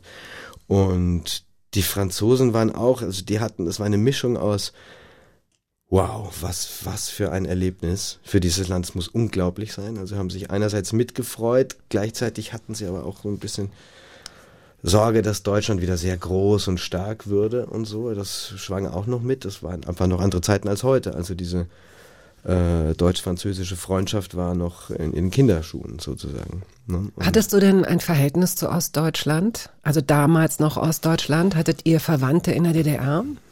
Ja, wir hatten schon Verwandte. Mein, mein Vater ist nahe der ostdeutschen Grenze von Tschechien vertrieben, Vertriebener. Und äh, von tschechischer Seite. Und äh, wir hatten da ein paar Verwandte, die dann in der Nähe, in der Gegend geblieben sind. Die haben wir aber so selten gesehen, dass sie mir eben nicht sehr bekannt waren. Und ich war selber, wie jeder Schüler, eben nach Berlin gekommen. Aber ich hatte keinen regelmäßigen Austausch. Und ich komme ja selber, wie gesagt, aus Unterfranken. Und dann ist, dann war der sogenannte Zonenrand nicht weit. Also sprich, diese Sackgasse war mir immer bewusst. Da kannst du noch ein Stück bis Coburg fahren und dann ist vorbei. Dann geht's nicht weiter. Und hast du dir vorgestellt, hast du dir ausgemalt oder hörte es da einfach auf? Hörte die, hörte die Kulisse, die Welt da für dich einfach auf? Oder hattest du ein Bild von dem? Ich hatte kein konkretes Bild, man kannte es ein bisschen, man hat mal DDR-Filme gesehen, man hat Dokumentationen gesehen, man ist mal durchgefahren auf dem Weg nach Berlin, aber ich war wenig da, denn es war für mich eigentlich äh, dann da zu Ende, da kam ich nicht rein. Da gab es keinen Austausch. Es war schrecklich, das war nur 100 Kilometer weg und ich kannte mich aber in Frankreich besser aus als da. Und so war das. Aber es war ein ganz glücklicher Moment und äh, es war wirklich, am nächsten Tag fuhr ich durch Zufall nach Paris und dann fuhren die Trabis in Paris rum. Das war herrlich. ja. Ähm, rein chronologisch müssen wir, bevor wir den nächsten Song spielen, der steht nämlich für Hamburg. Da sind wir schon zu weit. Wir müssen noch Ja, mal ja. kurz äh, bremsen. Ja, denn nach du, Bochum musst du Genau, Wir müssen nach Bochum. Und das finde ich schon sehr interessant, dass Da du mit kommt ja jetzt dann auch der Beruf irgendwann. Ja. viel, genau, genau, da ist er. Nach zwei Stunden kommt dann. Ähm, du bist 24 Jahre alt, ähm, als du in ähm, Bochum in der Schauspielschule vorsprichst und genommen wirst, auch gleich, was nicht selbstverständlich ist. Nein, da gehört auch äh, Glück dazu einerseits und äh, dass du gerade in der entsprechenden Schule den, den Lehrern gefällst oder dass sie den Eindruck haben, sie sehen was in dir, was man ausbilden kann und wo ein Talent ist. Das ist nicht selbstverständlich, weil das ist ja immer so ein Verhältnis von 1000 sprechen vor auf 10 Plätze, die es gibt und äh, das ist schwer zu kriegen. Und nachdem ich eben während meines äh, Linguistikstudiums weiter immer Theater gespielt habe, haben die zu mir gesagt, jetzt probier's doch mal, ob du das vielleicht auch zum Beruf machen kannst. Komm, du hast was damit zu tun, bist gut, probier doch mal. Und ich habe es mehr oder minder gemacht, um mir dann später nicht sauer zu sein selber, dass ich es nie probiert habe. Denn ich wusste, mit 24 ist schon Ultimo. Also dann hast du das höchste Alter erreicht, in dem man überhaupt noch auf eine, auf eine das so? staatliche Schule kann. Ist das so? Ja, ja, die nehmen dich später nicht mehr, weil sie finden, dass dann der Charakter und äh, das Wesen schon so ausgebildet ist, dass man okay. nicht mehr äh, das frei genug machen kann, um es für dich selber nennen wir es mal, äh, ja, dehnbar, knetbar und sowas zu sein, denn du musst dich ja dann in die Lage versetzen, ähm, verschiedene Charaktere zu spielen. Die Und inneren so wie Wachstumsfugen. ich das verstanden habe, Mhm. genau, Mhm. dachte man, dass man das dann schon zu viel verfestigt sei. So, also bis 24 nehmen sie ein. Ich war 24, habe ihm gesagt, jetzt machst du es halt mal, sprichst halt mal vor, dann weißt du wenigstens, dass das nicht klappt. Und dann hat mich gleich die erste Schule dann genommen in Bochum und da Du bin ich dann hin. 93 bis 96 ähm, studiert Mhm. und bist dann Lerner Hausmann über den Weg gelaufen. und sofort äh, am Bochumer Schauspielhaus gelandet. Dort hat er eben äh, gearbeitet Mhm. und dich sofort, also 1996, ins Ensemble übernommen. Ja, das war Leander. Der hatte gerade seine ähm, Intendanz dort bekommen, was für mich wirklich eine ganz wichtige Begegnung und ein großes Glück war, denn ich habe ihm sehr viel zu verdanken, sozusagen, weil er äh, mir dann die Chance gegeben hat, in meinem ersten Engagement gleich an so einem renommierten großen Haus anzufangen. Er brauchte noch ein paar junge Kollegen für seine Intendanz und hat dann gesagt, dann gucke ich doch in der Bochumer Schauspielschule. Was soll ich jetzt unbedingt in... Hier ist doch auch eine gute Schule. Und ähm, dann hat er uns vorsprechen lassen und hat mir ein Engagement gegeben. Und da habe ich dann meine ersten fünf Jahre sozusagen festes Theater gemacht und ich habe sehr viel mit Leander gearbeitet, der mich unheimlich gefördert und auch gefordert hat. Also da habe ich auch oft äh, dann versagt oder habe ich äh, äh, sehr oft einfach sozusagen, war ich überfordert. Aber besser überfordert zu sein als zu unterfordern, weil dann geht man weitere Schritte. Und er hat aber immer an mich geglaubt und mir einfach große Aufgaben gegeben. Auch in der An- Sonnenallee bist du ja, da hast du, glaube ich, auch mitgespielt, ne? Genau, da konnte die Aufgabe nicht so groß sein, weil wir mussten ja irgendwie spätestens jeden zweiten Abend wieder im Bochum Theater spielen. Das heißt, da spielte fast das ganze Bochumer Schauspielhaus mit, aber der Spielbetrieb in Bochum musste ja aufrechterhalten werden. Mhm. Insofern war das, glaube ich, die prosperierendste Zeit der Deutschen Bahn, weil wir dann immer wieder zur Vorstellung gefahren sind nach Bochum. 2000 bist du dann, ich weiß nicht, abgeworben worden, äh, bist, hast dich jedenfalls entschieden, nach Hamburg zu gehen, ins Thalia Theater für vier Jahre. Ja, das war nicht abgeworben in dem Sinne, weil äh, ich hatte zwar äh, die Möglichkeit bekommen und der Ulrich Kuhn hat mir dieses Angebot gemacht, unter anderem, aber es war einfach, weil ich auch wusste, ich muss los. Ich war sieben Jahre in Bochum gewesen, was ich sehr liebte. Ich mag den Pott sehr gerne und Bochum sehr gerne. Ist mir sehr ans Herz gewachsen, insbesondere die Menschen dort. Aber ich musste einfach neue Umgebung haben, neuen Mhm. Input bekommen, Mhm. weil ich auch neue Rollen bekomme und den nächsten Schritt machen. Und dann bin ich nach Hamburg gegangen ans Thalia Theater. Ah, das passt, weil der nächste Song genau für diese Zeit steht. Radiohead mit No Surprises steht für diese Zeit in Hamburg. Noch für ein Stichwort? Also Hamburg war eigentlich eine ganz besondere Zeit. Ich habe die Stadt von Anfang an gemocht. Ich kam da an, ich merkte, der Asphalt hat eine andere Farbe. Das ist geil hier. Das mochte ich. Die die haben da eine andere Mischung im Stein. Und das war weltoffen, es war frei, es gab, also im Vergleich zu Bochum natürlich eine sehr große Stadt und die war sehr verführerisch, die liebte ich. Ich habe die ganze Zeit geliebt, aber wie das so ist im Leben, äh, bestimmt dann nicht nur die Stadt das Leben, sondern man ist auch mal traurig. Und aus unterschiedlichen Gründen, die jetzt nicht näher benannt sein müssen. Und dazu passt dann einfach Radiohead.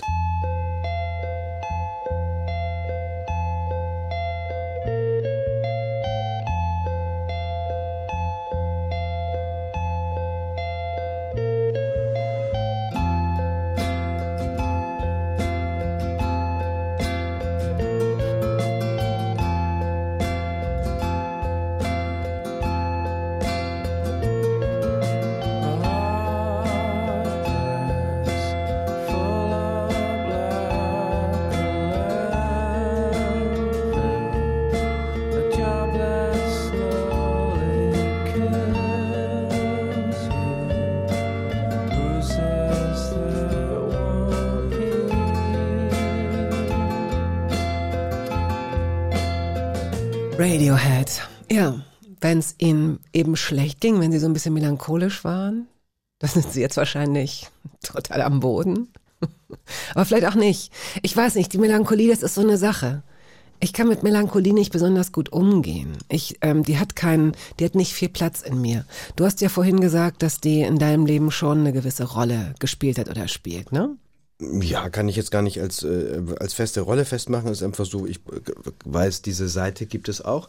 Ich finde es immer wichtig, dass man da nicht drin badet und damit auch nicht hausieren geht und so und äh, äh, es auf andere überstülpt und so. Aber kann man für sich ab und zu mal sein, aber man darf das nicht so hochhängen.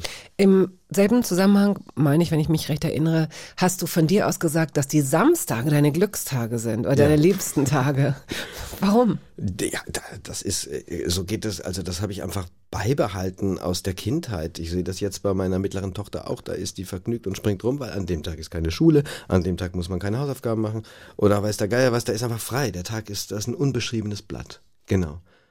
Das trifft es vielleicht am besten, denn das, diese Momente, die Momente des unbeschriebenen Blattes, liebe ich.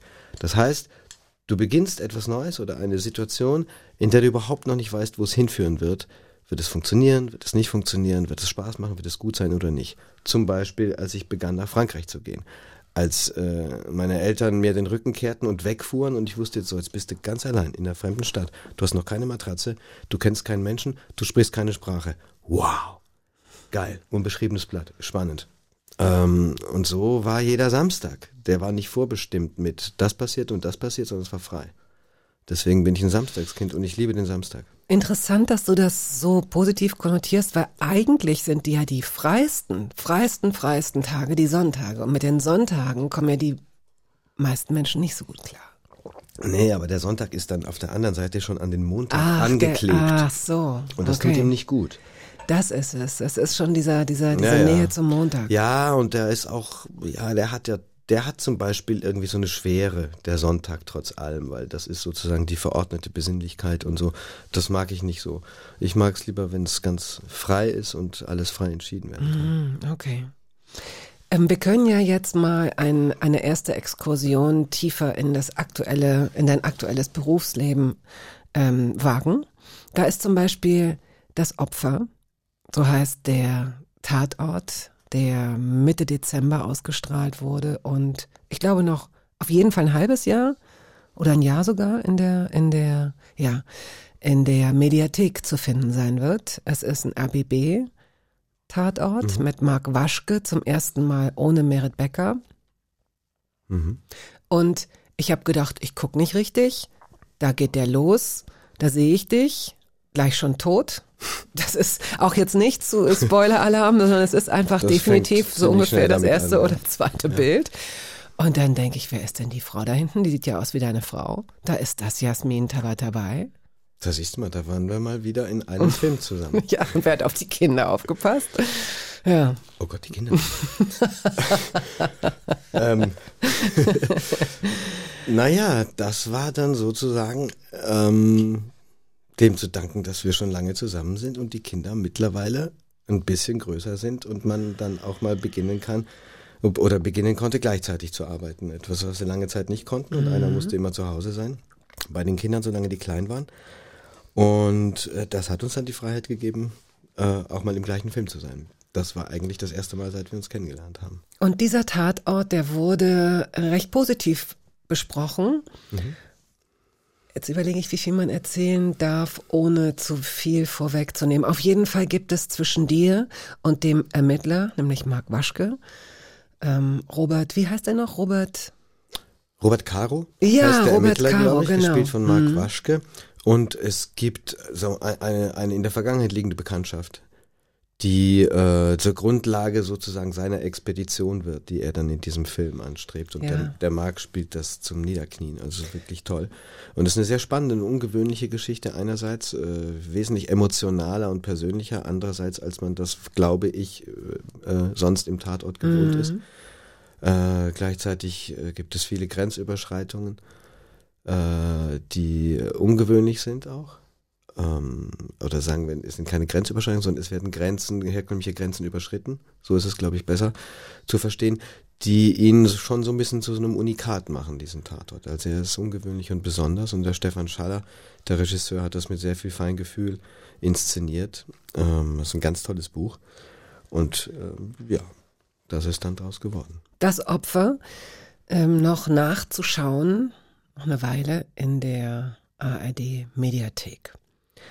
Und dann gibt es, mal abgesehen von dem, was du jetzt, ich glaube, dass du jetzt auch gerade, ich weiß nicht, ob das, ob die Dreharbeiten abgeschlossen sind, Frankreich und Marokko, du drehst einen Endzeit-Katastrophenfilm. Das klingt ja ziemlich melancholisch. Abgefahren. Also da war nichts melancholisch an diesem Film, ehrlich gesagt. Oh, also ein Endzeit-Katastrophenfilm. Wo hast du das gefunden, ja, dass das ein Endzeit-Katastrophenfilm ist?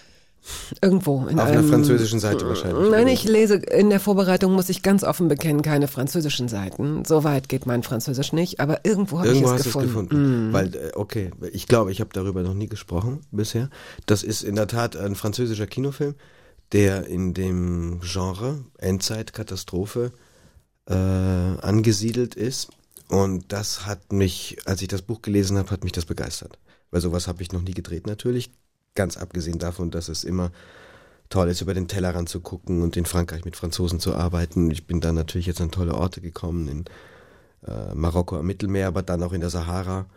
Und das war ganz schön abgefahren. Es war ein sehr harter Dreh, also immer physisch, immer hart, äh, harte Bedingungen in der Wüste, nachts noch kalt und oder schon kalt und tagsüber kannst du eigentlich keine zwei Minuten in die Sonne gehen, ohne einen Koller zu kriegen.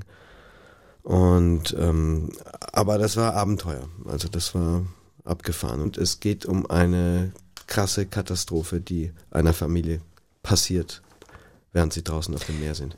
Auf dem Meer, also auf einem Boot, oder? Zunächst auf dem Boot, genau. Und da ist also eine deutsch-französische Familie ist da auf einem Meer unterwegs, in der Karibik an sich. Und dann plötzlich passiert die Naturkatastrophe. Details spare ich.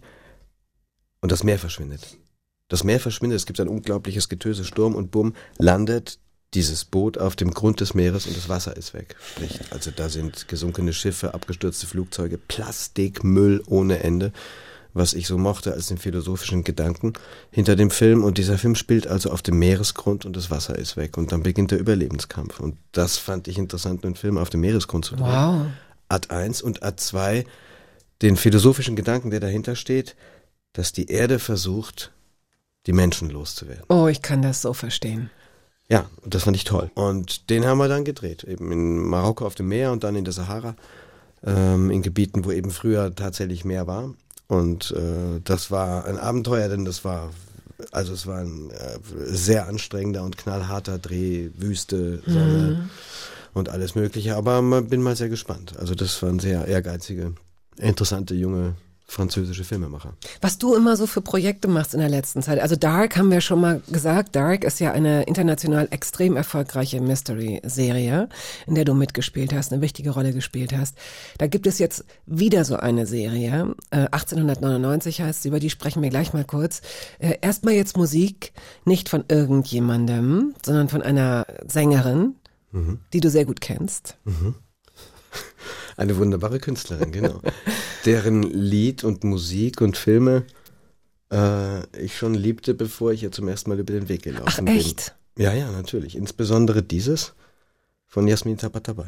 Hast du die Even Cowgirls Get the Blues, äh, kanntest du den, den Film schon und die Musik Das schon? kannte ich nicht, aber Bandits natürlich Bandits. kannte ich. Ja, und äh, den äh, hier, Even Cowgirls Get the Blues, das kannte ich nicht, weil zu der Zeit war ich eben in Bochum und der Weg nach Berlin war weit und ich jeden Abend auf der Bühne, Mhm. weswegen ich auch eh dachte, naja, über den Weg wird sie mir nie laufen, aber das ist dann doch in einem Film. Das ist passiert. Passiert. Und jetzt seid ihr Happy Family schon so lange. So also, aus. Jasmin Tabatabai, der Song heißt Another Sad Song.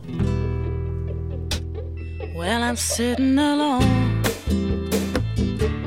with my guitar slightly out of tune, and it's a lovely night in June.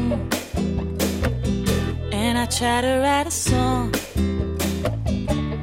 with a happy summer melody, like I have tried so many times before. Bevor wir zu 1899 gehen, Andreas Pietschmann und ich, gehen wir doch mal zu 2020, 2021. Corona, Homeschooling, drei Kinder. Für dich natürlich kann ich mir vorstellen, doppelt scheiße, weil durch Dark äh, hast du plötzlich so ein, auch international so ein Renommee bekommen. Du wurdest erkannt, du hast Angebote gekriegt und plötzlich wurden diese ganzen Sachen wieder so auf Eis gelegt. Hat sich das denn im Nachhinein dann, ist das dann weitergegangen oder haben sich da auch Projekte zerschlagen? In der Zeit haben sich natürlich sehr viele Projekte zerschlagen. Also ich war dann in der Tat sieben Monate am Stück komplett arbeitslos. Weil äh, die Filme, die ich gerade drehte, damals eben auch ein Tatort, wurden abgebrochen und auf Eis gelegt. Die Projekte, die ich schon zugesagt hatte, wurden gecancelt. Also ähm, gestrichen entweder oder weit in die Zukunft geschoben und dann hatte ich wirklich einfach, war ich sieben Monate zu Hause. Äh, Gut. Kannst du es raus sagen? Also hatte ich dann einfach äh, sieben Monate lang gar Mhm. keine Arbeit. Und äh, bei meiner Frau ging es ein bisschen schneller, die stand dann zwei Monate oder so. Und oder nach drei Monaten fing es bei ihr allmählich und schwierig wieder an. Aber dann haben wir eben gesagt, dann äh, muss man zumindest versuchen, dass, dass die Kinder da keinen zu großen Schaden nehmen. Wir kriegen das schon hin. So. Und dann haben wir halt wirklich äh, zu Hause einfach die Kinder knallhart unterrichtet, weil wir gesagt haben, wenigstens sollen die dann nicht mit riesen Lücken dastehen. Ja, dann äh, haben wir wirklich Lehrer gespielt und ich habe bestimmt sieben Monate, diese ganzen sieben Monate die Kinder unterrichtet, beziehungsweise bis die Schule wieder anfing. Gibt es irgendetwas aus dieser Zeit, das dir in Erinnerung geblieben ist, wo du so sagst, das habe ich da erst begriffen, das habe ich da erst gelernt? Weil es ist ja oft so, dass man durch so Stoff nochmal für Kinder aufbereitet, plötzlich werden einem so Sachen, klar, so ganz einfache Sachen, wo man so denkt, das, das verstehe ich jetzt erst, das sage ich jetzt zwar niemandem, aber das begreife ich jetzt erst. Zum Beispiel, ich weiß, dass ich längst sowas wie erwachsen war, als ich begriffen habe, dass Jacken nicht wärmen, sondern nur isolieren. Ich dachte, ne, man zieht Sachen an und dann wird einem warm. Aber im Grunde isolieren sie ja. Ne? Ehrlich gesagt, oh, da brauchen wir erst nochmal einen Lockdown, damit ich das begreife. Mir war das noch nicht klar. Nein, aber das ist so, Oh steht so als Beispiel für Sachen, wo es auch nicht schlimm ist, wo es ja auch nicht darum geht, dass das jetzt wirklich eine Wissenslücke ist oder so, sondern man macht sich darüber keine Gedanken in der Regel und plötzlich kriegt man es möglicherweise en passant wie so ein Happen zugeworfen und es leuchtet einem ein und man denkt, komisch, dass ich, ja stimmt, ja stimmt. Gibt es irgendwas Vergleichbares, wo du so sagst? Naja, nee, äh, naja, also auch der Junge war in der ersten Klasse und äh, die mittlere Tochter, die war dann also, muss man kurz rechnen, so in der fünften. Also habe ich jetzt, das ist Stoff, den sollte ich dann doch schon begriffen haben, ehrlich gesagt. Ja. Und nicht erst dadurch begreifen. Aber, ne, aber was mir schon klar geworden ist, ist einfach, was für eine wichtige Position äh, diese Lehrer einnehmen. Ja. Und was für wichtige Orientierungsfiguren das sind und wie schwer es ist, auch äh, äh, einfach Kindern Stoff nahezubringen, ihre Konzentration zu suchen, sie zu behalten. Und das ist ja auch äh, so ein Beruf, der sehr gerne als Prügelknabe und Prügeldame herangenommen wird und so über die gerne geschimpft wird. Es ist schon mal ganz heilsam, auch mal zu sehen, dass das nicht ganz einfach ist, Dinge zu vermitteln und wie wertvoll die Aufgabe ist. Absolut. So, 1899. Eine Serie, die seit Mitte November auf Netflix läuft. Äh, du bist Kapitän der Kerberos, Genau, Kerberos wieder Hund. wie der Höllenhund. Genau. Ähm, du bist Ike Larsen. So, es ist eine, eine Mystery-Serie. Geschrieben von äh, Jantje Friese und Baran Boodar, die auch Dark gemacht haben und die auch so happy waren mit eurer Zusammenarbeit, dass du gleich mit im Boot, Wortspiel, dass du gleich mit im Boot warst. Also du bist dieser Kapitän. Gelingt es dir, diese Serie zumindest in zwei, drei Sätzen anzuteasen, dass man als Mystery-Fan hungrig wird, so man sie noch nicht gesehen hat?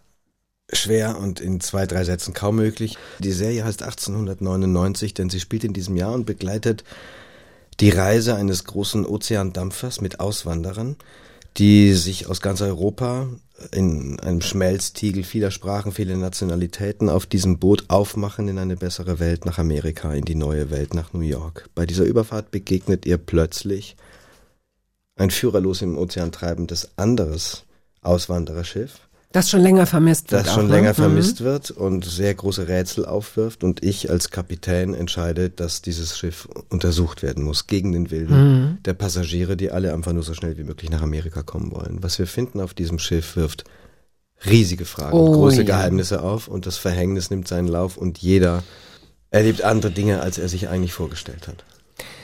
Ein Riesenspektakel, ein Kostümfilm, ein Kaleidoskop an Das trifft es sehr gut. Ein Kaleidoskop, denn das Besondere, äh, finde ich, an dieser Show ist wirklich, dass es eigentlich diese europäische Idee verkörpert. Denn es ist so, dass da also jetzt nicht auch nur, obwohl es aus Deutschland kommt, deutsche Schauspieler dabei sind, sondern all diese Nationalitäten, die sich auf dem Boot befinden, werden von Schauspielern aus unterschiedlichen Ländern gespielt. Das sind Dänen, Polen, Franzosen, Belgier, Portugiesen, Spanier, Italiener, Norweger, Waliser, Engländer, Deutsche.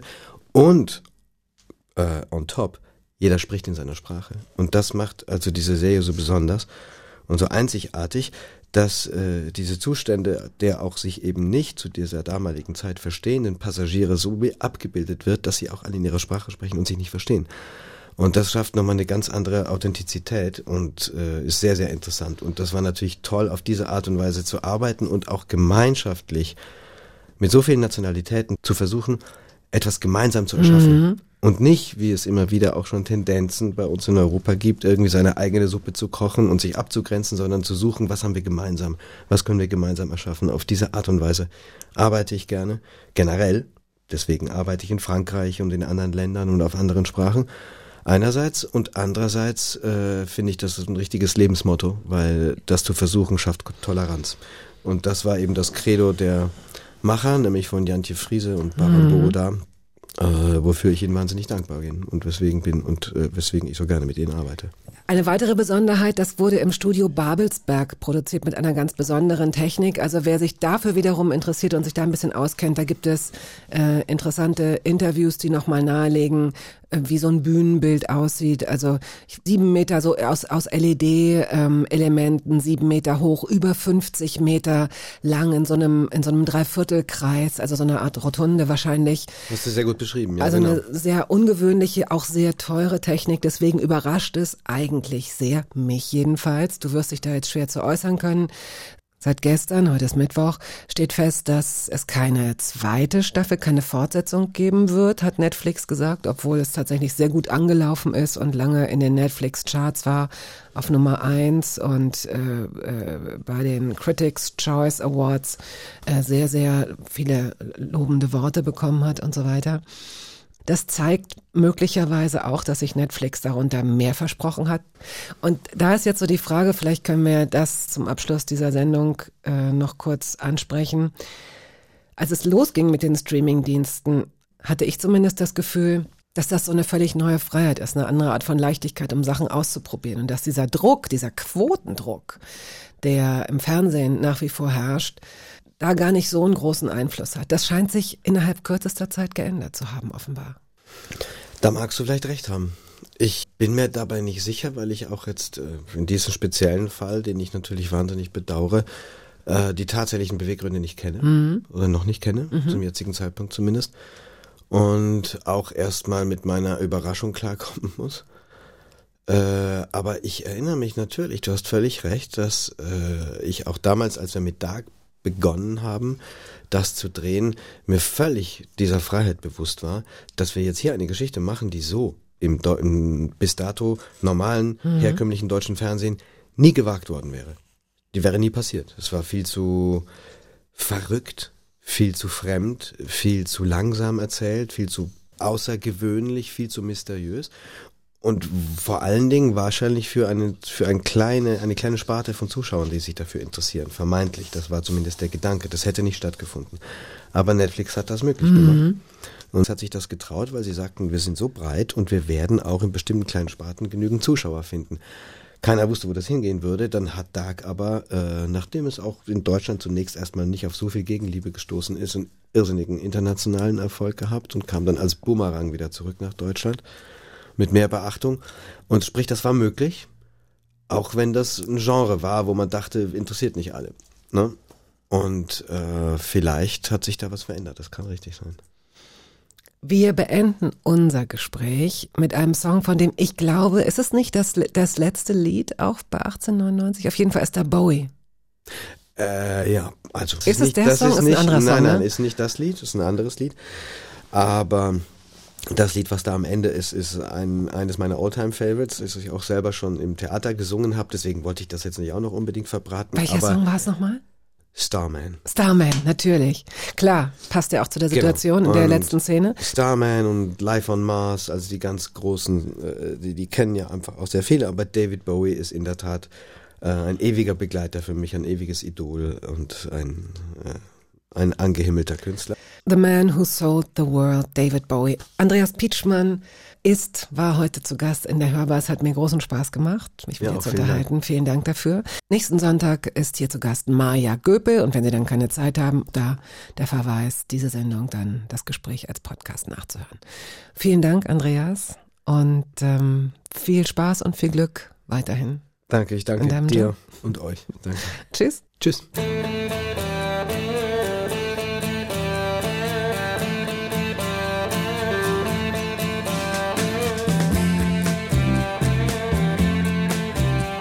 Das war der Podcast der Radiosendung Hörbar Rust. Wir hoffen, dass es Ihnen gefallen hat. Wenn Sie möchten, Sie können ihn abonnieren.